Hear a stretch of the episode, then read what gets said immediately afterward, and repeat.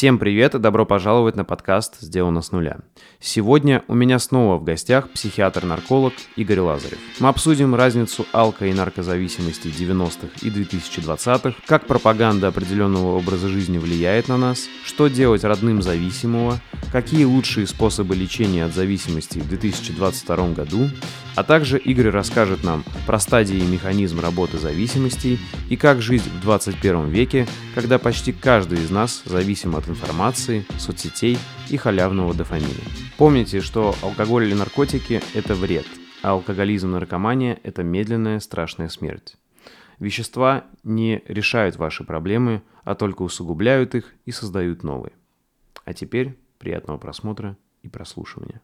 Про все эти факторы основные, что это био, психо, социо да. болезни. И вот как раз ты вот сказал, что часто бывает э, и в семье все хорошо, может быть, может быть даже гены не самые главные, но вот общество, да, да в смысле, например, куда он попал. Да. И вот э, когда я рассуждал, то ну, я вот пришел к выводу как раз-таки, что вот брат попал не, не в ту компанию, да, не в... и время было такое, вот что интересно, как раз вот, ну, он, получается, был на 6 лет старше, 82 -го года, угу. получается, как раз это вот было, он, ну, то есть если я еще был ребенком в 90 он уже был подростком. И вот как раз 90-е, в принципе, славятся тем, что вот было жестко повально, да, и наркоманов, и алкоголиков. Вот можешь немного рассказать? Это действительно вот было такое время которого действительно не просто так выделяют, э, и действительно там было очень легко попасть не в ту компанию, или это оправдание и такое... Нет, но если честно, да, мне тут, на самом деле у меня этот вопрос тоже в голове висит, и вот мы, я говорю, берем интервью с ребятами, э, ну, на YouTube-канале, и да даже вот предпоследнее интервью как раз рассказывал парень, он питерский, он 20 лет кололся. 20, вот я не помню, сколько ему сейчас лет, но 20 лет он кололся. Причем там героин, метадон серьезный. Он говорит, я э, жил, по-моему, на, на Дебенко, вот это все помнят фильм «Подвала Дебенко», какой-то там год, ну вот из этих, да, 98-й. Он говорит, ну, даже там, я говорю, семья также начал расспрашивать, там, ну, в семье более, ну, как у всех, да, ничего такого, никто не наркоманил, ни алкоголиком там не был.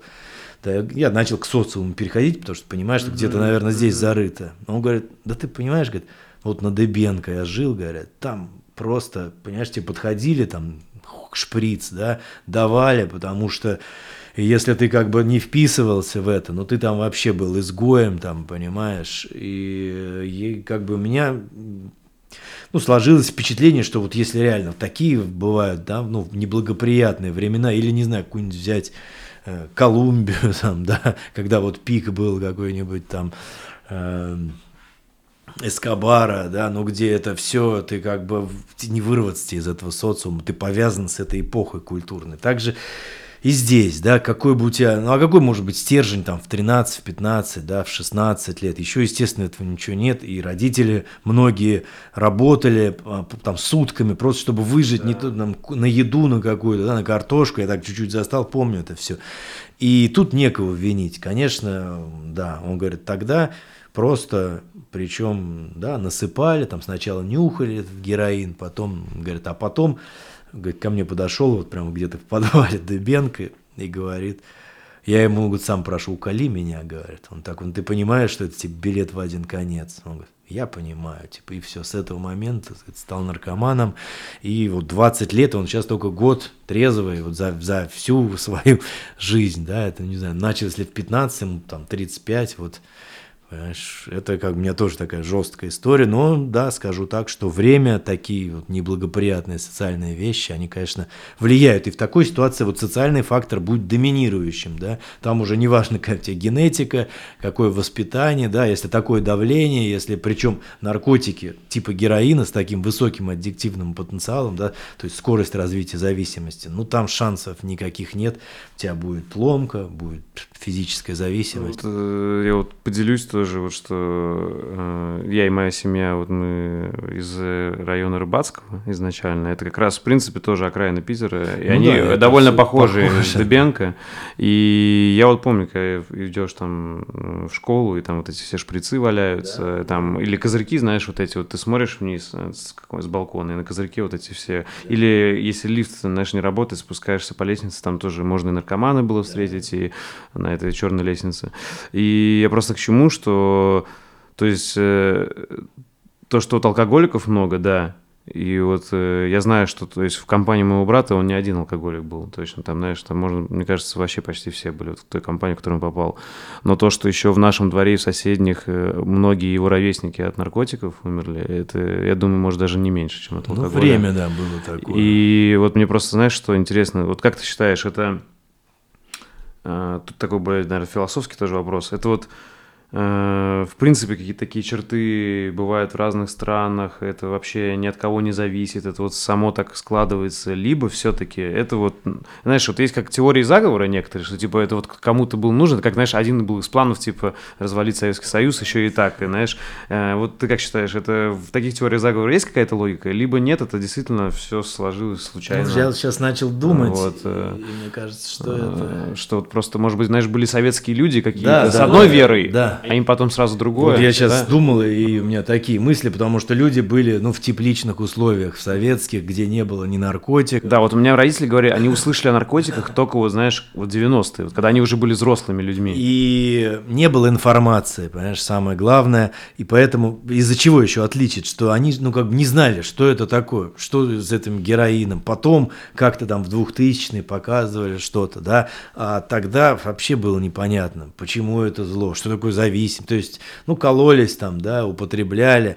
И э, поэтому вот именно информация, донесение, а сейчас, например, появился мифедрон, да, другой наркотик, вроде бы как бы не такой опасный, но я очень много сил людям оби... сначала вообще некоторые считали просто там стимулятор, то есть такая же вот нет информации, не знают, что это такое, и употребляют, потому что думают, что это безопасно. С героином наверняка в самом начале так же было, да, и информация это единственный ну, способ для того, чтобы ну, сделать от нас что-то зависящее, да, чтобы, по крайней мере, человек, если готов услышать, готов даже вот такой этот подкаст, да, если готов открыть глаза, не знаю, готов от, открыть уши и послушать, да, он поймет, что с алкоголя можно улететь, умереть, да, с героина, понятно, с этого мефедрона, также можно так, панические атаки, депрессии, суициды, это все сопровождает вот эти синтетические стимуляторы, просто, да, психиатрия. А с солей, ну, там вообще речь не идет, там через год человек превращается просто в овощ,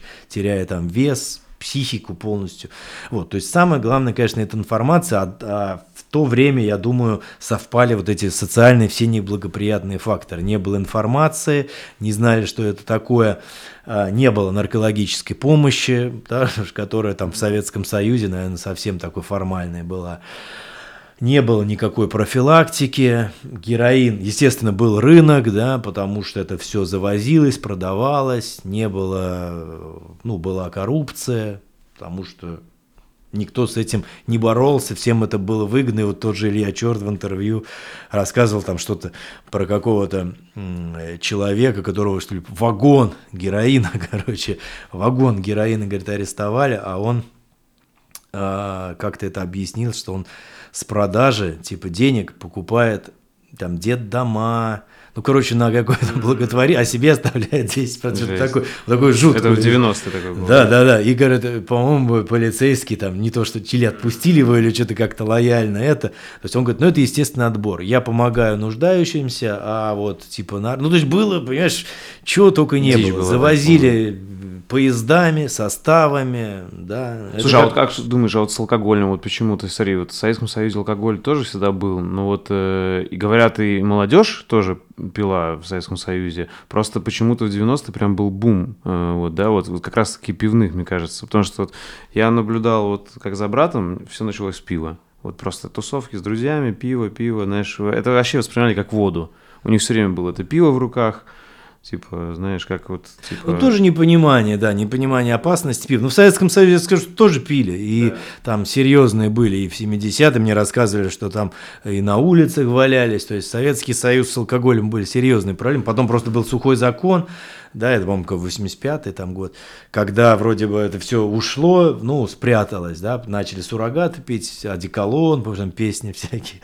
Эм, да, а потом пришли 90-е, и то есть не было вообще никакой информации, понимания, что, да я думаю, даже пиво это разное, то, что было советское какое-то пиво, и то, что начали продавать, то, что даже все добавляли, какие-то лекарства, в общем... А вот как думаешь, может быть, еще вот от пропаганды многое зависит? То есть, потому что, как я понимаю, э, в Советском Союзе была, несмотря на вот эти все проблемы, там была пропаганда здорового образа жизни все равно. То есть, грубо говоря, вот были люди, кто пил там и так далее, но это было стыдно. Вот, стыдно, понимаешь, да? А вот в 90-е как будто это перестало быть стыдно, да. и наоборот, везде, я вот помню, там MTV, все в детстве ты смотришь, вот приходишь со школы, все там клипы, вся молодежь, все бухают, все с пивом. То есть MTV был пропитан тоже рекламой пива. Это тоже играет. То есть, получается, вот ты подросток тоже, как бы, и ты смотришь, ну, пиво это вообще супер, ну, супер честно, норма, понимаешь, Я да? думаю, что это пошел, пошел просто рынок, пошел бизнес, да, да.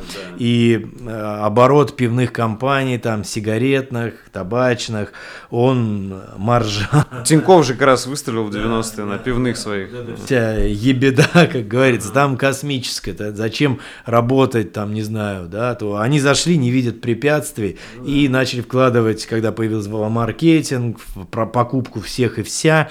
И только потом, когда там государство очнулось, пошли какие-то ограничения, а этот период, ну, получается, люди были каком-то плане, да, у кого не было стержня, обречены, потому что на них из каждого утюга доносилась реклама, да. сигарет, алкоголя. То есть, если было легально наркотики, то еще больше бы, ну, наверное, думаю, да, ну, потому что государства еще не было, оно же вот начало появляться, поэтому, с одной стороны, конечно, государство-то нужно, оно нас защищает, да, но государство должно быть мудрым таким защитником, оно знать, где что-то поджать, где что-то, наоборот, э, ну, дать свободу, свободу, и потом просто пошел перекос в другую сторону, когда вроде бы все сейчас вот на отчетах красиво, но ушло все вот в подполье, и вот эта синтетика, покупка закладками наркотиков стала эпидемией. Слушай, а это вот преувеличенные вообще цифры? Говорят, что вот там в 90 от наркотиков и алкоголя погибло там не меньше, чем типа Великую Отечественную, или это, вот как считаешь, или это преувеличено? Я слышал такие вот. Э, где... Ну, точно сейчас не знаю, но там была убыль населения, это колоссальная, я думаю, здесь все. Ну, то есть, вместе. но сравнить с войной какой-то, если не Великое Отечество, какой-то точно можно, да? Убыль? Думаю, что да, можно так сказать, только непонятно, кто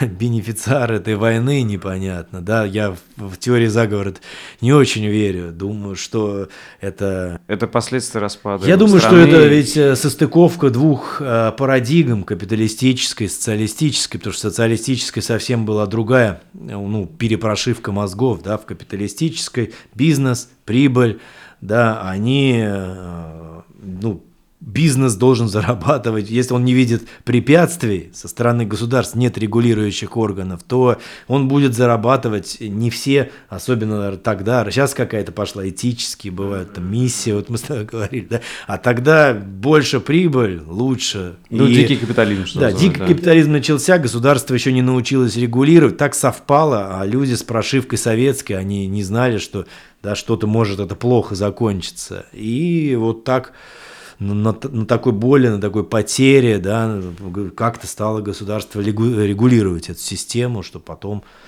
там появились уже ограничения, рекламу там стали меньше. Я сейчас, вам нельзя, наверное, да, спиртное, безалкогольное пиво пытаются рекламировать. Но они же ищут, видите, видишь, запретили пиво, они там под тем же брендом, ну, типа, безалкогольное рекламируют. Пивной напиток.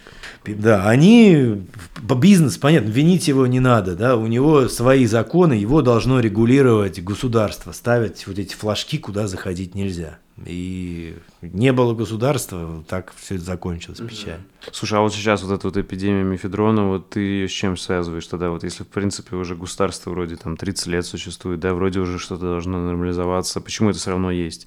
Это вот больше связано с какой-то пропагандой в, в рядах молодежи, типа вот в тех же, не знаю, каких-то кумирах, которые...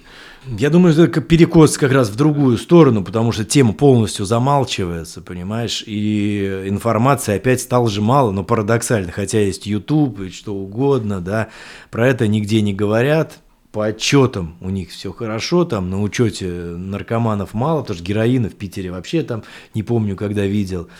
А, да и метадон, ну это единица. Вот продажа героина 0,9% на этой площадке электронной. Это не на цифрах, а реально немного его, да? Или... Э, то есть его не покупают. А мефедрона 25% от всех продаж наркотиков. Понимаешь? То есть героин четверть. все, он никому не интересен. Четверть продаж мефедрон. Ну а где про это мефедрон? Раз если про героин показывали какие-то шприцы, там что-то, да, вот в 2000 Про этот мефедрон нигде ничего никто не говорит. Никто не понимает, чем он опасен, какие от него последствия. То есть наркомания стала, да, наркозависимость другой, да, потому что появились наркотики, но не такие. Естественно, героин, все это выглядело жутко, да, там язвы, шприцы, передозировки. Ну а с мефедроном такого нет, его не колят. Ну колят, но большинство нюхает.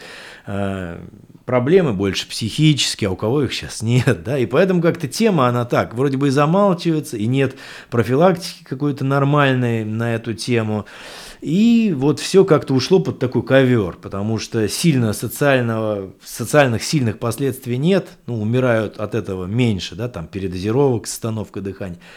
Вот. Ну, а психика, ну, а кому сейчас легко, да, что у всех там депрессия, тревожные расстройства, поэтому вот в данной ситуации, я думаю, кроме того, как информировать об этом более под какие-то проекты запускать, там, телевизионные, я не знаю, интернет, рассказывать, ну, нет тут другого варианта. Ну, то есть, по твоим данным, даже несмотря на то, что ты в этой работаешь, даже если независимо со стороны посмотреть, это все равно проблема вот есть там проблема, знаешь, там вот э, ковид был, да, и все о нем говорили, там война, там проблема тоже.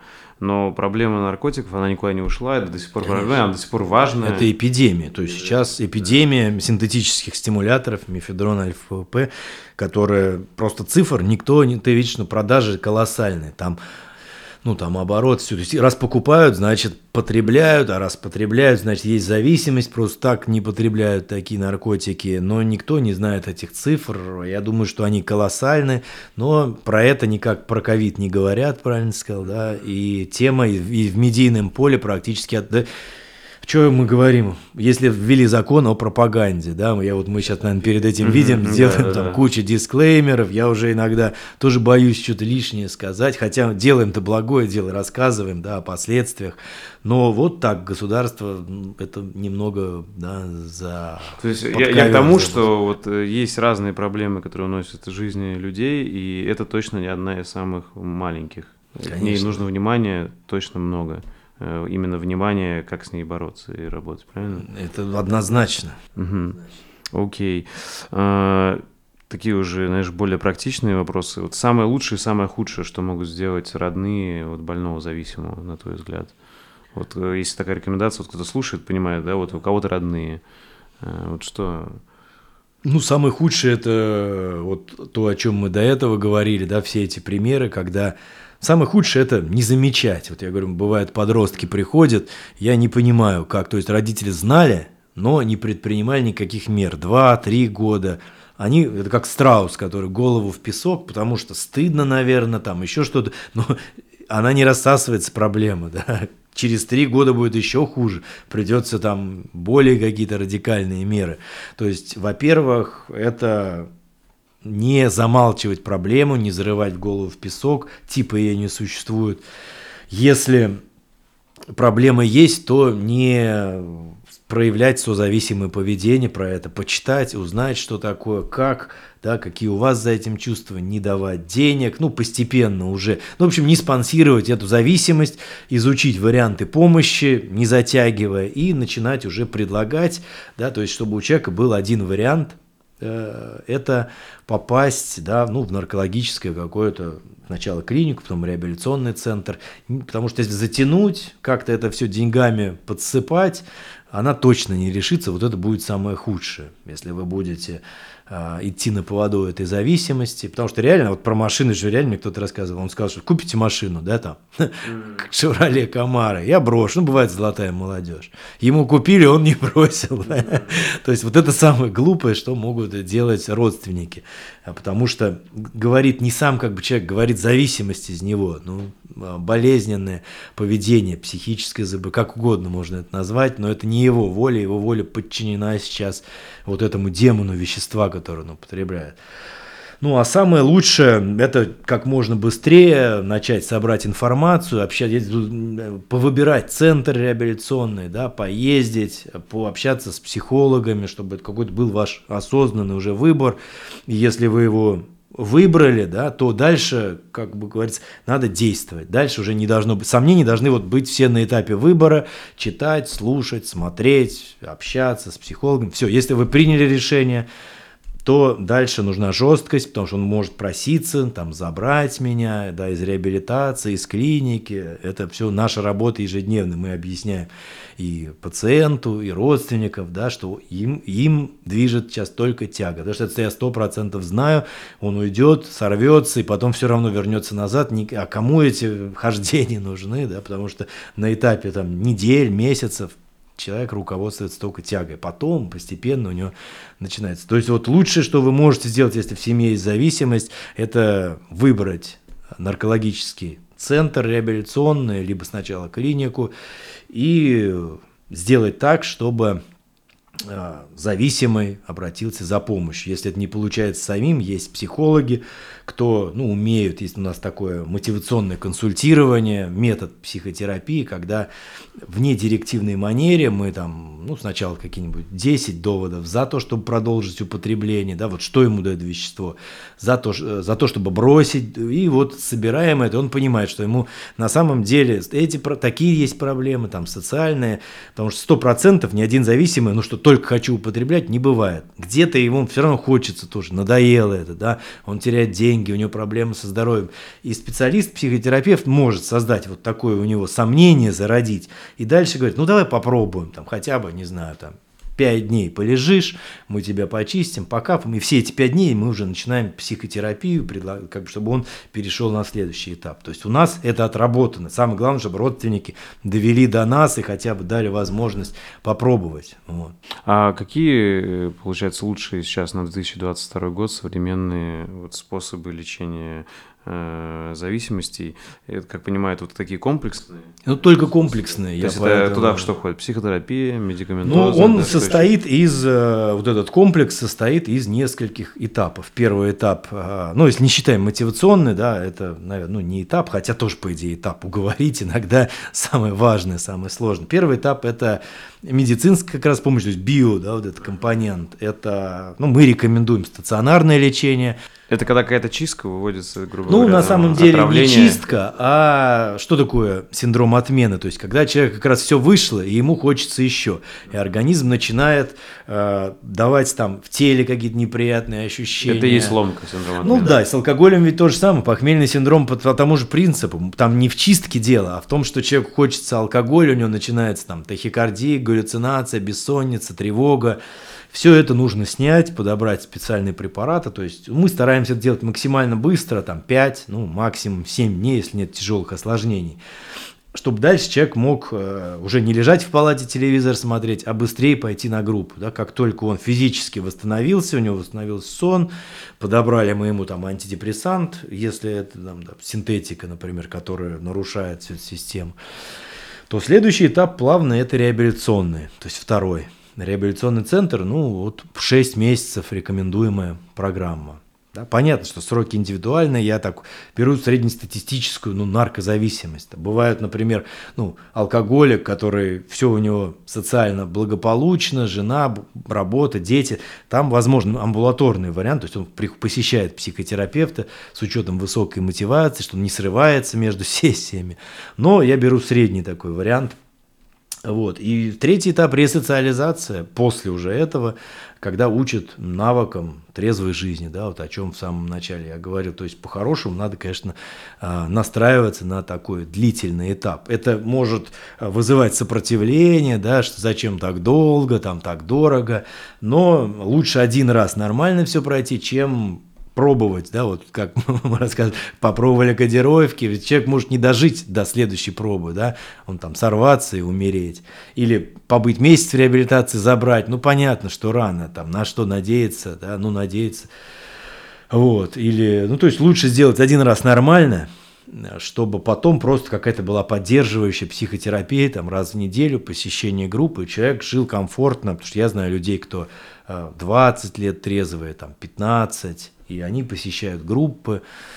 В общем, это все вполне реально, это все работает, э, но занимает определенное время. Слушай, а какой процент людей вот восстанавливает нормальную жизнь э, э, ну, после реабилитации? Вот Понятно, это может быть примерно, но все равно. Ну да, очень Ну тут все как раз зависит от того, насколько полно он прошел курс. Я точно сейчас цифры не скажу, но где-то половина точно тех, кто у нас проходит полный курс, они находятся в ремиссии. Ну, мы большинство видим, они кто-то волонтерами, потому что там этап, например, вот ресоциализация, это волонтерство. Он приезжает в клинику, где-то помогает, в центре помогает, опытом делится. То есть те, кто все прошли, там, в принципе, ну вот 50, я думаю, 60% стабильных ремиссий первые три года. Понятно, что там бывают срывы. Вот. Ну, это очень много. Вообще с зависимостями, там, по-моему, если просто детоксикация, там не больше 10%, а, человек уходит в стабильную ремиссию. То есть капает, чистится, прошло там три месяца, тяга, срыв. Ну, то есть в целом так, если человек стал э, алкоголиком или наркоманом, то это на всю жизнь, и он может только э, быть в постоянной ремиссии, да? То есть, да, он может, это хроническое заболевание, в котором можно быть в постоянной ремиссии. И, ну, у некоторых получается, там, может быть, все же хотят как научиться пить, как все. Никто не хочет, вот как сложно все, да еще и вообще пить нельзя. Но лучше это раньше понять, делать, потому что, как все, ну, к сожалению, не получается научиться, даже если бывает на какой-то период времени получается, ну, когда все хорошо там, с женой, с работой, да, где-то контроль иллюзии, может быть контроль. Но первый стресс, первые проблемы, и все, человек опять уходит в запои на тот этап, где он самый плохой свой этап. Это можно сравнить, как знаешь, с аллергией? Если человек знает, что да, аллергия да, на что-то, я он, очень ему часто, это нельзя есть, все, очень часто и всю жизнь привожу, да? да, то есть вот мандарины, вы знаете, что их нельзя, можно давить, краснеть, мазать эти, блин, язвы там, да, и, но можно просто отказаться от мандаринов, куча всего, что может принести удовольствие без алкоголя и наркотиков, спорт, не знаю, секс, вкусная еда, баня, там, физические какие-то экстрем, ну, блин, да дофига всего. И ничего страшного абсолютно не происходит, если вы отказываетесь от алкоголя. Но это страшно так вот в его голове в момент зависимости, и то есть, э, вот самое, то есть, грубо говоря, я правильно понимаю, если вот ему уже удалось долгую ремиссию э, держать, и уже вот он, можно сказать, там позабыл, что это такое, то главное ему просто не, чтобы ему не сбрела мысль, а попробую, может быть, у меня все изменилось, да? Ну, это, это очень часто бывает. Ну, вот как раз с кодировками. Даже если человек э, мотивирован и продержался на этой кодировке год, там, предположим, что дальше происходит? Он думает, ну, год прошел, наверняка я уже вылечился, все нормально, сейчас выпью, буду пить как все, там, раз в неделю, да, и все. У меня вот был пациент, я его почему-то запомнил надолго, он не пил 15 лет. Вот его подшили, ну, не знаю, что там подшили, но, в общем, в голове он там э, щелкнул, и он не пил 15 лет. Через 15 лет он подумал, ну, точно уже научился пить, как все. Говорит, сел, фильм какой-то военный, грустный, говорит, 100 грамм там холодный, накатил.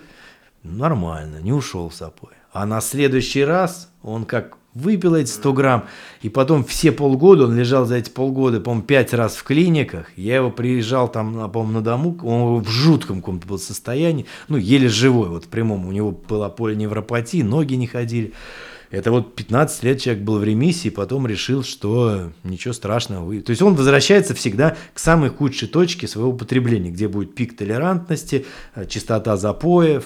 К сожалению, это так работает. И чем быстрее человек понимает это, да, перестает себя обманывать, это вот с чего мы начали, парадоксальная теория изменений, признает, ну да, я такой, у меня есть такая проблема, Вот. И мне пить алкоголь нельзя, как эти мандарины, ну, нельзя. Но в этом страшного ничего нет, наоборот, моя жизнь будет насыщенной, наполненной, ну и проживу я долго и счастливо. Слушай, а вот из этих 50%, которые находятся в ремиссии, вот сколько ты знаешь, которые действительно полноценную жизнь нормальную ведут уже вот э, 10, ну хотя бы вот 15 лет, как ты сказал, много таких людей? Нет, да ну все ведут полноценно, просто посмотрите вот реально интервью с нашими, ну, с ребятами, там мы бываем э, фотографии, если находим до, после, вот это все. Ну, они все говорят, что сейчас жизнь, понимаешь, говорят, я выхожу, я слышу, как там птички поют, как э, солнце, да, трава, ну, то есть это ощущение, мозг начинает, а когда есть вещества, мозг же ничего это не воспринимает, он не видит мир, его мир – это мир вот этих эмоций, которые ты сам создаешь, эйфории, тяга, и жизнь полноценная, конечно. Но дальше задача уже, вот, если такой последний этап, это психотерапия. Пока уже серьезная психотерапия раз в неделю, когда человек, потому что вот еще есть иллюзия, что пойду к психологу, да, и тоже это поможет. Когда человек в активной зависимости, психолог не работает. Мало это эффективно.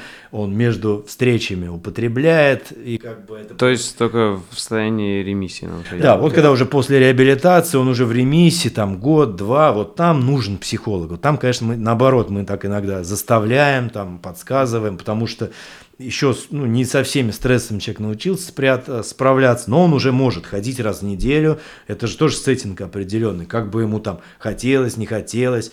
А если какие-то обиды проговаривать, это в терапии. Ну, в общем, такая полноценная психотерапия. Она нужна, ну, я считаю, что где-то ну, после третьего года вот все, человек может уже э, этим...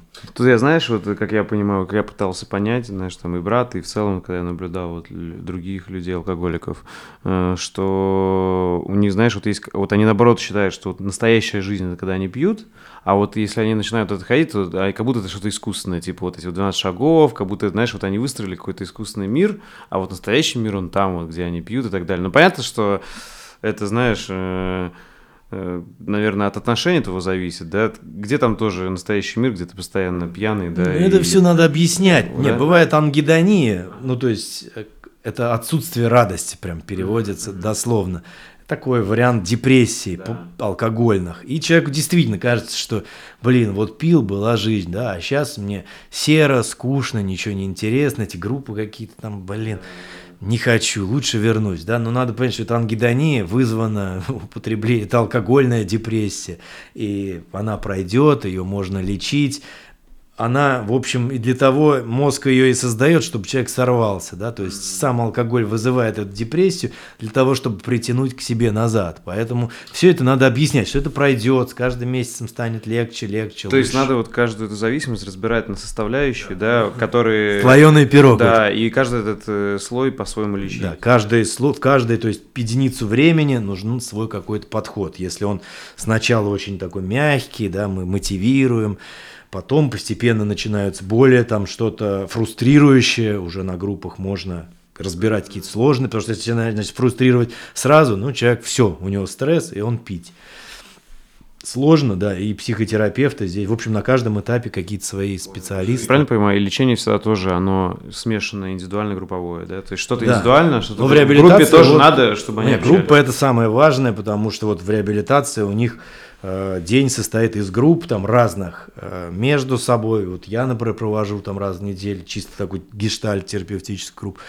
И индивидуальные у них консультации с психологом, да, то это все в совокупности. То есть он, например, что-то проработал с психологом, а есть на группе выносит это, да, говорит, что вот как бы раз я это... А понимаешь, в чем суть групповой психотерапии, что у людей ситуации схожие. И, например, вот он свои инсайты из той сессии с психологами индивидуально выносит на группу, и люди понимают, блин, да у меня то же самое, понимаешь? И проходит, получается, индивидуальная сессия еще для 20 человек. И когда вот это все вместе, да, все сочетается, ну, есть такое понятие, вот опять в гештальт-терапии, как поле, да, поле, то есть в поле своя какая-то среда. Если даже с одним человеком что-то происходит, с другими тоже происходят изменения. И вот в реабилитации есть такое поле. И важно очень создать там правильную атмосферу, да, мы иногда какие-то методы, ну, у нас, например, два реабилитационных центра в Ленобласти, и, ну, если человек прям какой-то, да, неадекватный, немотивированный, Иногда его там переводим в другой дом, чтобы вот эту полевую среду, да, он не нарушал. Если таких, например, становится много, да, и они с какими-то лидерскими качествами негативными, то начинает вот это все искрить, да, и людей демотивировать. Приходится там какие-то методы больше индивидуальные. Ну, в общем, такая работа, это непростая. Э, слушай, вот о паре мифов тогда, или это не мифы. Э, первое, что вот есть прям какие-то люди прям с характером каким-то предрасположенным к наркотикам или алкоголю. И вот это миф или нет? Или, знаешь, может быть и реально сильный в чем-то человек, там, может быть, даже лидер, а вот может стать таким. Или наоборот, знаешь, вот, ну, как бы, знаешь, есть такое предубеждение, что, э, ну, как сказать, что обычно это люди там мягкохарактерные или еще что-то. Нет, совершенно разные могут быть, да, люди вообще. Совершенно разные. И наоборот, да? мне кажется, сложнее работать вот с такими людьми, Э, знаешь, бывает, пациенты такого плана, они любят кокаин, кокаиновые наркоманы, то есть приходят, там, ну, ну раньше на консультацию вот, приходят, там, ну, ты понимаешь, ну, что ты мне поможешь, да, я вот как бы тратил только вчера там за ночь там 200 тысяч на кокаин, там на крэк, да, ну сколько ты вот зарабатываешь, да, вот как бы он, понимаешь, он, понятно, он волевой, он там бизнес какой-то рулит, у него там три любовницы, жена, да, но он типа крутой, но и, соответственно, он и не готов э, к изменениям, да, он, э, это у него создает иллюзию того, что это... Контроля. Или контроля, что это элитарный наркотик, что он крутой, да, вот эти алкаши там или эти, он там героиновый, да, и я часто в таких ситуациях понимаю, что ну, я реально бессилен. То есть человек не слушает, он не готов слушать его. Например, жена сказала, сходи к наркологу. Да, вот он просидит сейчас, расскажет, какой он крутой, и уходит. Да. А человек бывает с какими-то сомнениями, с низкой самооценкой, неуверенный, да, он скажет, ну помоги мне, я вот реально, блин, не знаю, что делать, да. И это уже пойдет процесс, пойдет терапия, понимаешь? Поэтому воля... смирение, да? Воля, она не всегда как бы играет положительную роль. Она нужна, но воля и убить может, если она не в правильной. Это всего лишь энергия, понимаешь? Энергия может в правильную сторону, да, в какую-то позитивную, в сторону добра, но энергия может и в сторону зла, да. И такой человек своей энергией, он же будет и свою семью разрушать, и других людей, которых он там, как гордыня. Него, да, и вот это все э, вот эти его любовь. Ну, то есть вся будет деструктивная, вот эта демоническая, понимаешь, энергия. Поэтому воля, да, воля должна в сторону добра работать. Угу. И иногда лучше, пусть ее нет, она сформируется. И бывают люди потом такие кремни, да. И вот ты частично ответил про второй, я думал, миф. Знаешь, есть такая ассоциация тоже, что в основном это, вот, знаешь, там, алкоголики, наркоманы, это спальные районы, бедные люди и так далее. А, но, как я понимаю, далеко не всегда так. Не, конечно. И, как бы понятно, Причины понятны, почему в спальных районах э, это, это может быть больше, потому что, грубо говоря, ну, там, люди, может, не от лучшей жизни, да, к такому приходят. Но то, что люди от хорошей жизни приходят к наркотикам, алкоголю, таких тоже случаев очень много. Конечно, это не связано, да, здесь нет, что бедно, болезнь бедных. Просто вот как раз с такими сложнее работать всегда намного э, с людьми, с золотой молодежью, да, потому что они, ну, у них вот это э, от родителей, что все можно купить, да, и они потребительски подходят к этому процессу. А, даже лечение, реабилитация, ну мы вот платим, да, лечи меня, и ты как бы уже не объект восстановления реабилитации, а ты, ну, субъект, да, тебя должны что-то там с тобой делать, вот на этом эксплуатируют какие-нибудь дорогие рехабы, там, знаешь, где миллион стоит месяц, там йоги, тебя там облизывают, массажи, а толк-то какой от этого, да? Ну, ты, вот, то есть он считает, что я покупаю, ну, и результат никакой, потому что он в процесс не включается, он не берет ответственность, не понимает, что это, ну, его в первую очередь проблема, он к этому пришел, и деньги его, только его враг, да, иногда наоборот, люди, ну, кто кого хватает там мозгов куда-нибудь уезжают, не знаю, я знаю пример, в Сибирь, там, да, оставляя все это, и, ну, как-то начинают... людей, в общем, обеспеченных с зависимости немало. Немало, просто они, вот я говорю, кокаин, какие-то другие наркотики, ну, алкоголь, понятно, никого не щадит, алкоголь и бедный. Просто дорогой алкоголь. Ну да, это, кстати, вот, слушай, следующая иллюзия, как, они же как начинают разговор? Ну, я не пью водку, там, путинку, да, я пью Хеннесси, там, блин, какой-нибудь выдержки, там, бутылка, там, не знаю, 10 тысяч, не знаю, сколько это все сейчас стоит. Он говорит, ну я же не такой алкоголик, как, так я же не такой алкоголик, как вот ваши там пациенты. Ну окей, ты дорогой алкоголик. Да, ну и как бы это очень иногда вот очень будет долго времени уходить на то, что объяснить, что ты ничем не лучше mm-hmm. того, кто пьет там пиво или водку дешевую, везде содержится этиловый. И, кстати, зависимость развивается от более качественного алкоголя быстрее, потому что э, вот его приятнее пить, возможно. Меньше токсических последствий, приятнее пить, и ты как бы втягиваешься в это, эйфории, да, а тут, где сивушные какие-нибудь масла, тебе, ну, бьет по голове, ну и много последствий, да, там голова болит, так медленнее. Это прям реально было исследование по поводу самогона, да, что там а, от него медленнее развивалась зависимость, чем, например, от как, коньяка какого-нибудь чистого. Ну и, соответственно, по полу это тоже и женщины, и мужчины, по и тех, и тех много. Да, это не, не связано. Здесь соци... вот здесь чисто социальное включается момент, то жен... считается, есть мифы, что женский алкоголизм Особенно. неизлечим, да, что э, и если мужчин наше общество принимает все-таки пьющих, да, ну какая-то есть толерантность, то женщин, конечно, более жесткое отношение на работе, и из-за этого они начинают скрывать. Да. Почему? Вот проблема в том, что они скрывают, и когда попадают уже к наркологам в каких-то супер, бывает, запущенных стадиях, часто сочетают это с кровололом, который вообще является наркотиком, там, фенобарбитал в составе. Я потому что у женщин вот всегда спрашиваю, пьете кроволол? Ну, процентов, блин, 70 параллельно с алкоголем пьют еще кроволол. А фенобарбитал это супер такое серьезное вещество, а он сам по себе уже давно не продается. Почему этот кроволол разрешен и без рецепта, мне вообще непонятно. Да? То есть пьют там флаконами его, вот. И женщины, а почему пьют? Потому что им стыдно обращаться за помощью, и они пытаются самолечением заниматься, покапать кроволольчик, и там еще чего-нибудь. И вот из-за этого женский алкоголизм, он э, выглядит страшнее, потому что мужья часто уходят от них, да, если жена терпит, спасает, то мужья, ну, пьющие жену, бывает, конечно, там все зависит, но часто она остается одна, э, на работе не говорит, пьет там винишко, и, в общем, из-за этой скрытности приходится уже помогать на запущенных стадиях. И вот э, ты говорил, сейчас эпидемия, это вот эти амфетамины, да? Мифедрон. Мифедроны, да.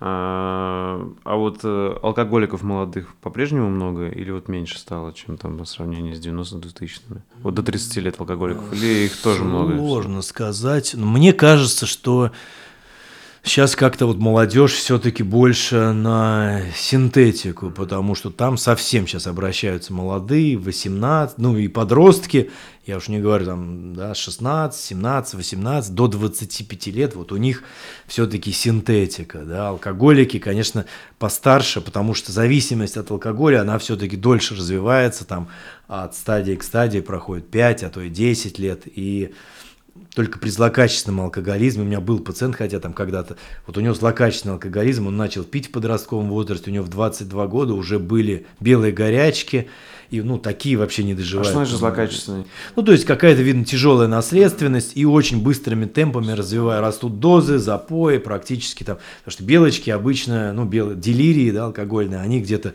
после 40 лет начинаются в таком возрасте, а тут в 21, ну какая-то еще мозговая была патология. Вот, поэтому все-таки с алкоголем обычно после 30 уже начинают к врачам обращаться, до 30 еще, это называется, медовый месяц зависимости. Еще пьют, но не испытывают выраженных проблем. Там, социальных, со здоровьем, все это начинается потом, после 30, ну, а уже особо сильно после 40, поэтому основной наш, э, ну, пациент с алкогольной зависимостью все-таки это, наверное, мужчина где-то от 40 до там, 60 лет, вот, у них уже запои, они уже похмелье сами не могут переносить, они обращаются за помощью, вот. А молодежь часто еще бывает сочетание, то есть и алкоголь, и какие-нибудь, например, наркотики, потому что наркотики ну, без алкоголя тоже. Всегда есть все какие-то миксты, такой чистой наркомании, да, редко бывает, что супер одно вещество, всегда какие-то есть сочетания, там, марихуана, про нее вообще некоторые не говорят, считают, что это там, не, ну, вот я лечиться пришел там от солей, да, а говорю, куришь? Ну, курю там каждый день, ну, это типа, mm-hmm. то есть вот комбинация. Понял. А, можно сказать, что вот алкоголь и наркотики как компенса... компенсация какой-то личной психологической травмы или проблемы, это вот одна, если не самая важная причина, вот почему люди зависимыми становятся. То есть начинают с каких-то, вот, знаешь, там вот стесняются там э, общаться с противоположным полом или там в чем-то какое-то чувство вины, да, вот то, что ты говорил. Ну, алкоголь это адаптоген, mm-hmm. да, адап, то есть адаптация к какой-то реальности, к социальной, своей внутренней, психической, а, но это адаптация патологическая, то есть вот я не знаю, бывает адаптация, например, э, ну, там, ногу человек сломал, да, он там хромает как-то, вот это все, чтобы адаптировать, чтобы продолжать ходить, но уже у него меняется там осанка, да, поэтому проходит реабилитацию, например, после переломов, чтобы правильные там мышцы, все включить. Ты, ты будешь ходить, ну, вот там, предположим, криво, да, также с алкоголем, то есть ты, э, проблемы есть, ты пытаешься с алкоголем адаптироваться к ним, а в итоге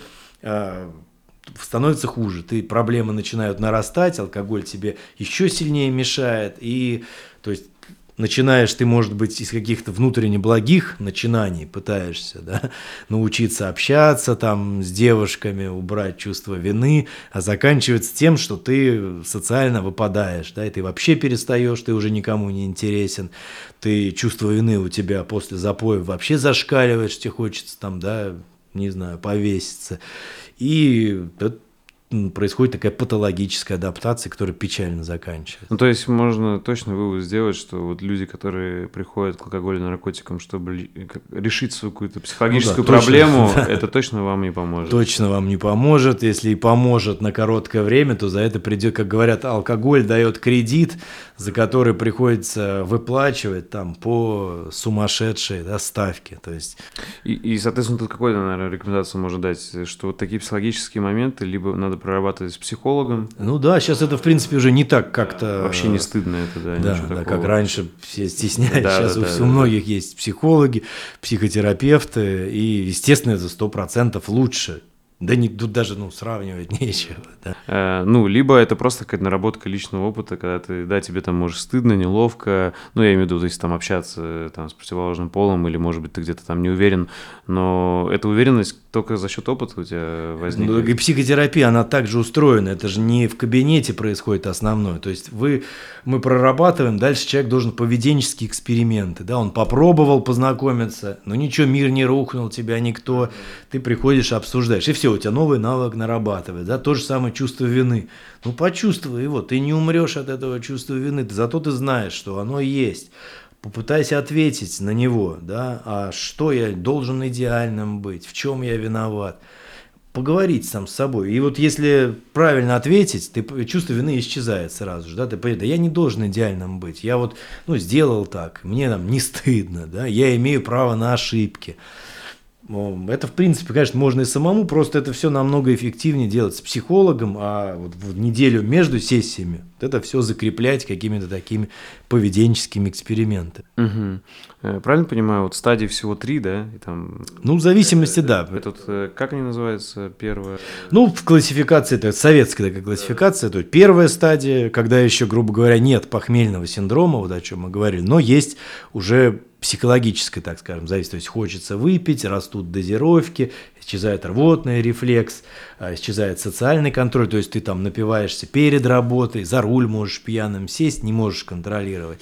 Есть тяга, патологическое влечение, и плюс ты игнорируешь последствия уже какие-то. Да? А на второй стадии, а, ну, в основном появляются запои человек начинает похмеляться, и тут он уже вообще ничего не контролирует, потому что у него чисто физическая зависимость, ему плохо, он похмеляется. Да, третья стадия – это ну, такая конечная, когда уже наоборот дозировки падают, потому что организм не может там усваивать. Потому что, например, у меня был пациент, который на пике второй стадии выпивал 3 литра водки в сутки, то есть во время запоя и у него это усваивалось, mm-hmm. да, то на третьей стадии, там, бывают дедушки, да, с алкоголем, у них там 0,25, они вот так на маленькие это порции в течение суток, то есть там больше просто физически уже не усваивается. То есть вот эта вот э, штука, когда чем у тебя сильный алкоголизм, тем меньше тебе надо, чтобы напиться, это правда, да? То есть, э, или как? Ну вот, э, нет, ну это некоторые, в нач... это третья стадия, обычно лет через там 30, я не знаю, активной такой зависимости, там уже все понятно, там просто проблемы серьезные с печенью, проблемы серьезные с сердцем, с почками, все это токсическому воздействию, и человек не может просто, ну и не пить не может, и они бывают, что даже ночью просыпаются там каждые два часа, чуть-чуть, да, выпил, и вот только так он может спать. Ну, на третьей стадии наступает там смерть в итоге, потому что цирроз ну, или какие-то проблемы. Слушай, а деградация, она может с первой стадии начаться? Да, деградация, да? ну, в таком прямом смысле, конечно, больше на третьей стадии, когда человек моральное такое снижение, там шутки бывают алкогольные какой-то, он уже не понимает ситуацию, у него снижается память, это вот прям но начинается она и на первой стадии. Ну, в принципе, на первой, когда вот социальный контроль, это тоже же своего рода деградация, да, когда ты, например, ну, знаешь, что нельзя пить, там, ребенок смотрит, ты все равно пьешь, потому что не можешь эту тягу преодолеть. Знаешь, что на работу нельзя идти с перегаром но все равно пьешь, потому что не можешь, да, преодолеть. Это тоже такая, ну, деградация своего. Какие-то обычно уже и на этой стадии проблемы с памятью начинаются.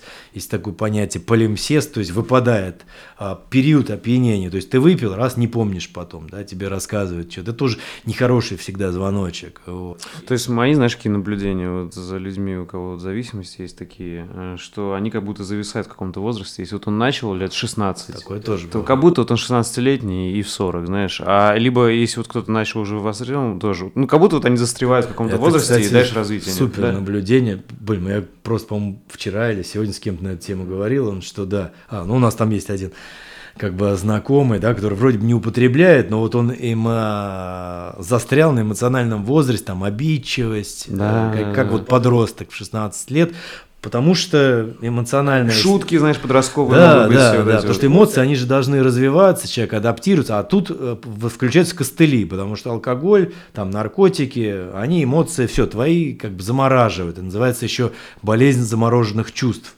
Поэтому мы их и размораживаем на этих группах. А так все, он любую эмоцию вызывает химически, да, у него чувство вины подосил, хочет радость, улыбнуться, выпил, радость получил, тревогу, снял тревогу и все, а потом, когда прекратил пить, да, он так и не научился с этими эмоциями обходиться, он там становится ранимый, обидчивый какой-нибудь, это чувство вины не может переносить, и этому всему учиться надо. Так жизнь учит, да. Да, тут- да, да. Это вот, я думаю, многие могут замечать, если у кого-то там друзья были такие, э, ну или родные, что вот в какой-то момент э, ты можешь перерасти вот своего родного или друга, понимая, что, блин, ну вы как будто уже совершенно на разных уровнях общаетесь, ну в том плане, что вот он как будто застрял в каком-то возрасте, Ну и да, потому да. что вот он постоянно пьет. Конечно, конечно. А, Нехимические зависимости, вот кратко про них. А, Вот цифровая зависимость, вот гаджеты, то, что сейчас вот мы все, по идее, зависимы от телефонов, а, это уже принимают как какую-то серьезную зависимость врачи, или это пока ничего серьезного? И вот мне интересно твое мнение. Ты считаешь это проблемой или нет? Нет, проблема это сто процентов, но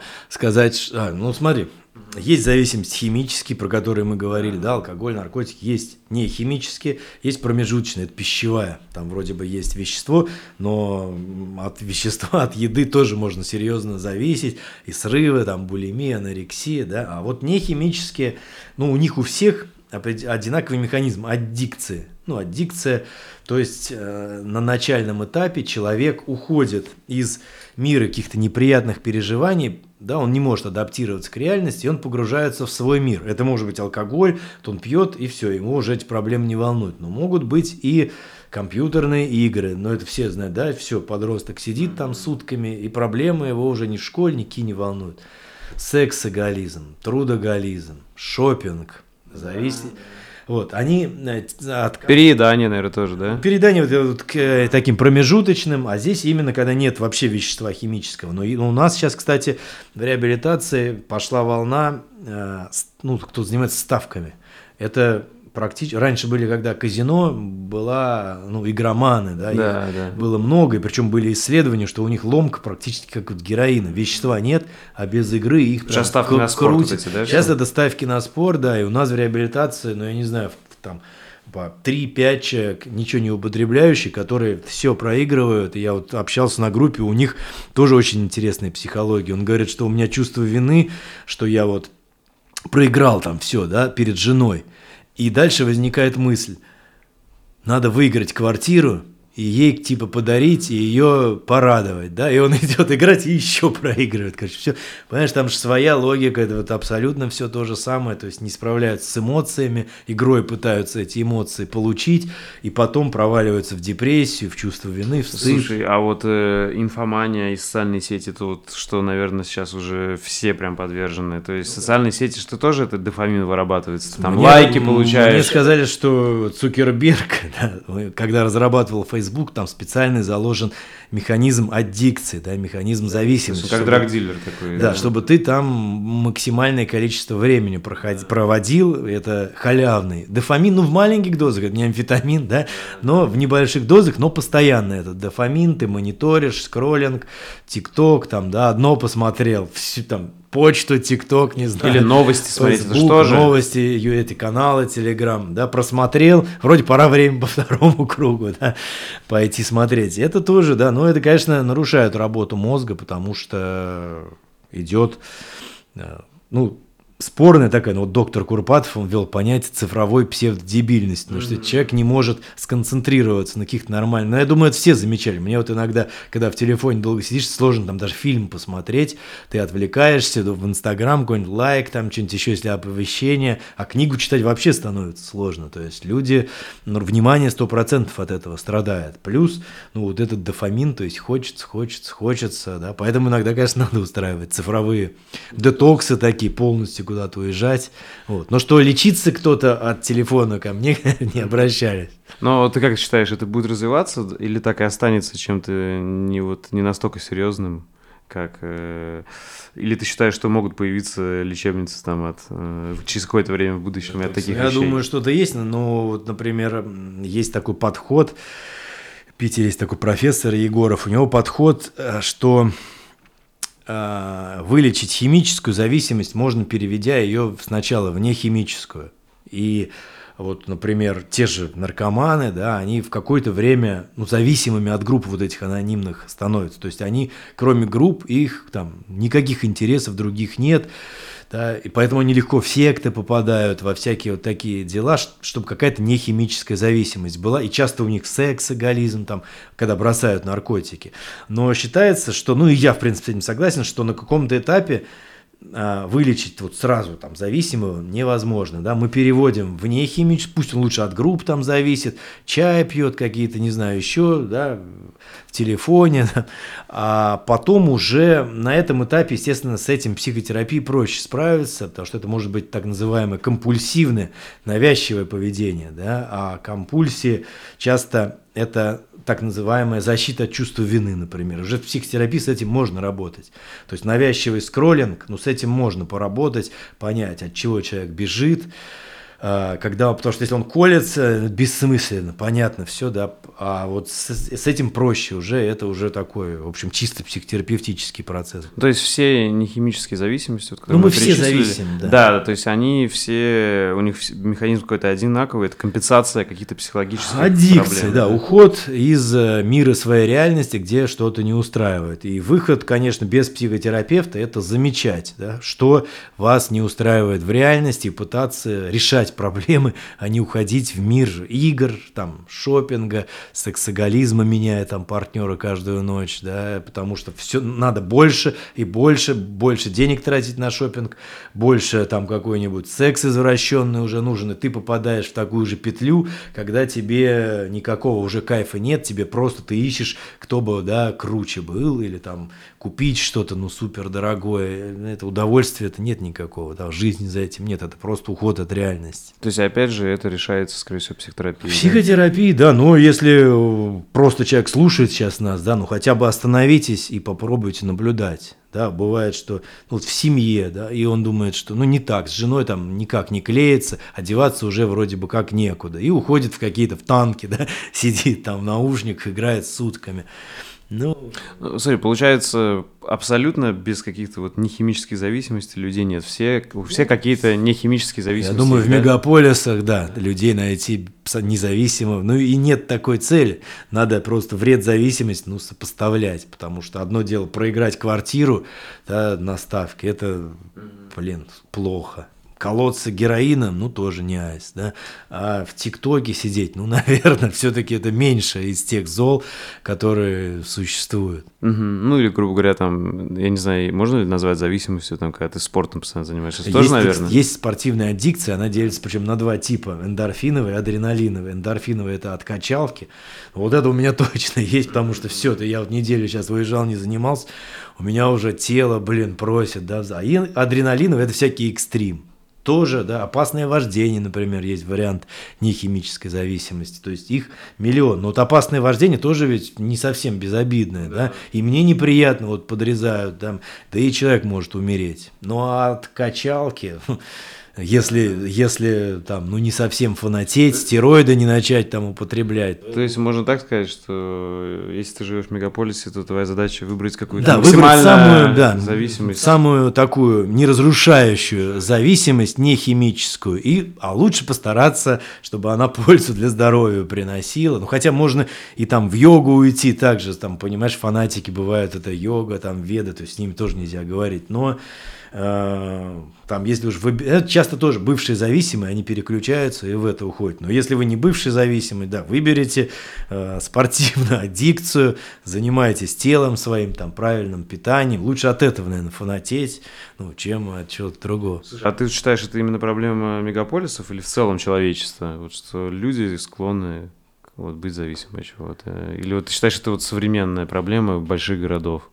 Что, типа, стрессы большие или что? Но все-таки, да? я думаю, в деревнях все, конечно, по-другому происходит. Там же, ну, если там какой-нибудь классический, там нет до этого времени, у тебя лето, там вообще какие то аддикции, да, ты э, урожай собираешь зимой, да, там люди пьют, ну, насчет э, гаджетов, я не знаю сейчас, если везде интернет. То есть, конечно, нет, зависимости, конечно, характерны всем. Просто, ну, вот такие супер цифровые, они, конечно, начинаются в мегаполисах. И сейчас что там, новая вот эта реальность, да, дополненная, которая дополненная, виртуальная, там уже покупают это. Чем это закончится? Может быть, это будет самое, как через 10 лет, главной зависимостью. Люди вообще вот эта аддикция прям в прямом смысле. Тебя этот мир не интересует, ты живешь в мире Цукерберга, покупаешь себе там квартиры. По сути, это можно очень прямую аналогию с алкоголизмом. То есть алкоголь же тоже уходит в свою виртуальную реальность. Правильно? Можно так Нет, сказать? Это вот так механизмы одни и те же. И вот Цукерберг является в такой ситуации главным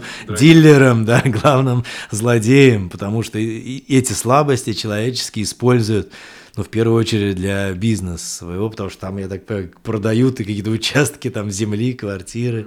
Просто мы еще этого не коснулись. Это еще я будущее думаю, через 5-10 да. лет это будет серьезно. А вот э, получается, смотри, вот мы все дофаминовые наркоманы, вот как можно, вот твоя рекомендация настроить свою дофаминовую систему, вот, чтобы просто, вот не стать наркоманом, а жить более-менее в норме. То есть мы все хотим дофамин, да, там можно шоколадку есть там бесконечно, можно бесконечно лайки ставить там или получать проблема-то? В том, что этот халявный дофамин расходуют, расходуют как бы твой дофамин, вот эти действия, да, психоактивные есть вещества, есть действия. То есть просмотр, ну, дофамин надо понимать, для чего нужен. Вот это самое главное, дофамин нужен для того, чтобы изучать в первую очередь мир, то есть что-то узнавать новое, какое-то новое формировать поведение, добиваться чего-то, соревноваться. И если ты будешь дофамин забирать вот на эти мелочи, то у тебя будет ниже мотивация, ты не захочешь что-то читать, что-то узнавать. А это для чего нужно? Чтобы лучше адаптироваться к реальности, быть более успешным. Поэтому, да, вот такие люди, особенно там, кто марихуану еще курит, они сидят дома, ну, там, да, и ничего так как бы такого не делают, им сложно преодолевать, сложно конкурировать. Вот. Ну, то есть тут, видимо, так можно да, ответить, что на уровне природы и биологии за, ну, это доказывает, что за все надо платить. Выживать, да. Ему дофамин нужен был, чтобы выживать. Вот в пище, представь, там изучали, да, что за твои пещеры. Ты как бы раз новый навык, он тебе дал подкрепление, ты эйфорию испытал, что там узнал, да, что там никого нет, или хищник победил. А так получается, э, сейчас все на халяву, да, ты получил по дофамин немножко в ТикТоке, немного там поиграл в игры, да, и тебе не надо ничего добиваться. И ты как бы теряешь волю, поэтому надо по-хорошему какие-то ставить цели, стараться, ну, сложные все-таки, да, для достижения, и свою вот эти волевые усилия бросать туда, там, не знаю, английский учить, еще что-то, ну, что было бы, да, и потом было бы подкрепление положительное, вот поехал там за границу, да, и спокойно говоришь, у тебя будет настоящий дофамин, потому что ты его заработал. А халявно, вот фильм «Гаркуши», кстати, вот, тот, который мы брали интервью, «Я тоже хочу», Балабанова, фильм, по-моему, последний, после него он умер. Да, я смотрел. Вот там фильм был, и там, кажется, Гаркуша играл, мы с ним это обсуждали, как раз фильм про халяву, да, что ничего не хотят делать, хотят поехать вот за этим кайфом, понимаешь, и чтобы тебе на халяву дали кайф, а дофамин надо зарабатывать. Ну, как природа придумала, чтобы ты его зарабатывал. Что-то изучал новое, что-то преодолевал, получал, тогда это будет естественный процесс. А так, получается, и ни дофамина нет, да, и ничего не получил. А что для тебя значит быть человеком в 21 веке? Ну, в 21 веке, я думаю, это надо быть максимально осознанным с учетом вот этих искушений, с учетом, ну, все, если суммировать, о чем мы говорили, да, давлений социальных, э, капиталистических, да, когда все пытаются на твоих слабостях заработать, нужна, если хочешь выжить, банально выжить, нужна максимальная осознанность, ты должен понимать, что с тобой происходит, да, что с твоим телом, что с твоими эмоциями, там, не знаю, с питанием, со здоровьем. Куда внимание направлено, да? Да, куда сейчас направлено, чтобы это было осознанно, чтобы был твой выбор, а не выбор Цукерберга. Mm-hmm. Поэтому к осознанности к этой надо подходить любыми способами, там, не знаю, кто как умеет, йога, ретрит, просто медитация, там, психотерапия, в общем, по-другому никак. Ну, там вот в Калифорнии у них э, в этих всех IT-фирмах постоянно, да, там ни алкоголя, ничего, вегетарианство, ретриты, айваска там, mm-hmm. и иначе они не могут такие креативные продукты там создавать. А что для тебя по-настоящему значимо? Что по-настоящему значимо отношения, я думаю. Сам, кроме этого, кроме нормальных отношений, все остальное вторично. Даже миссия и достижение этого важно, да, но а, это невозможно, если нет каких-то нормальных, близких, доверительных отношений, поэтому ну, вот отношения, мне кажется, это самое главное. Это сложно, сложнее всего, но другого тут варианта. В самом широком смысле, да, и любовные, и семейные, и дружеские, да, любые отношения. Ну да, ну больше, конечно, это какие-то там с самым близким человеком, да, дальше уже по иерархии, но в любом случае надо отношения уметь выстраивать там с разными людьми, каждый должен быть ну, на каком-то своем расстоянии, и вот эту границу каждого человека тоже да, но отношения это в любом случае самое главное, потому что человек, его психическая реальность формируется в контакте двух людей, наша реальность.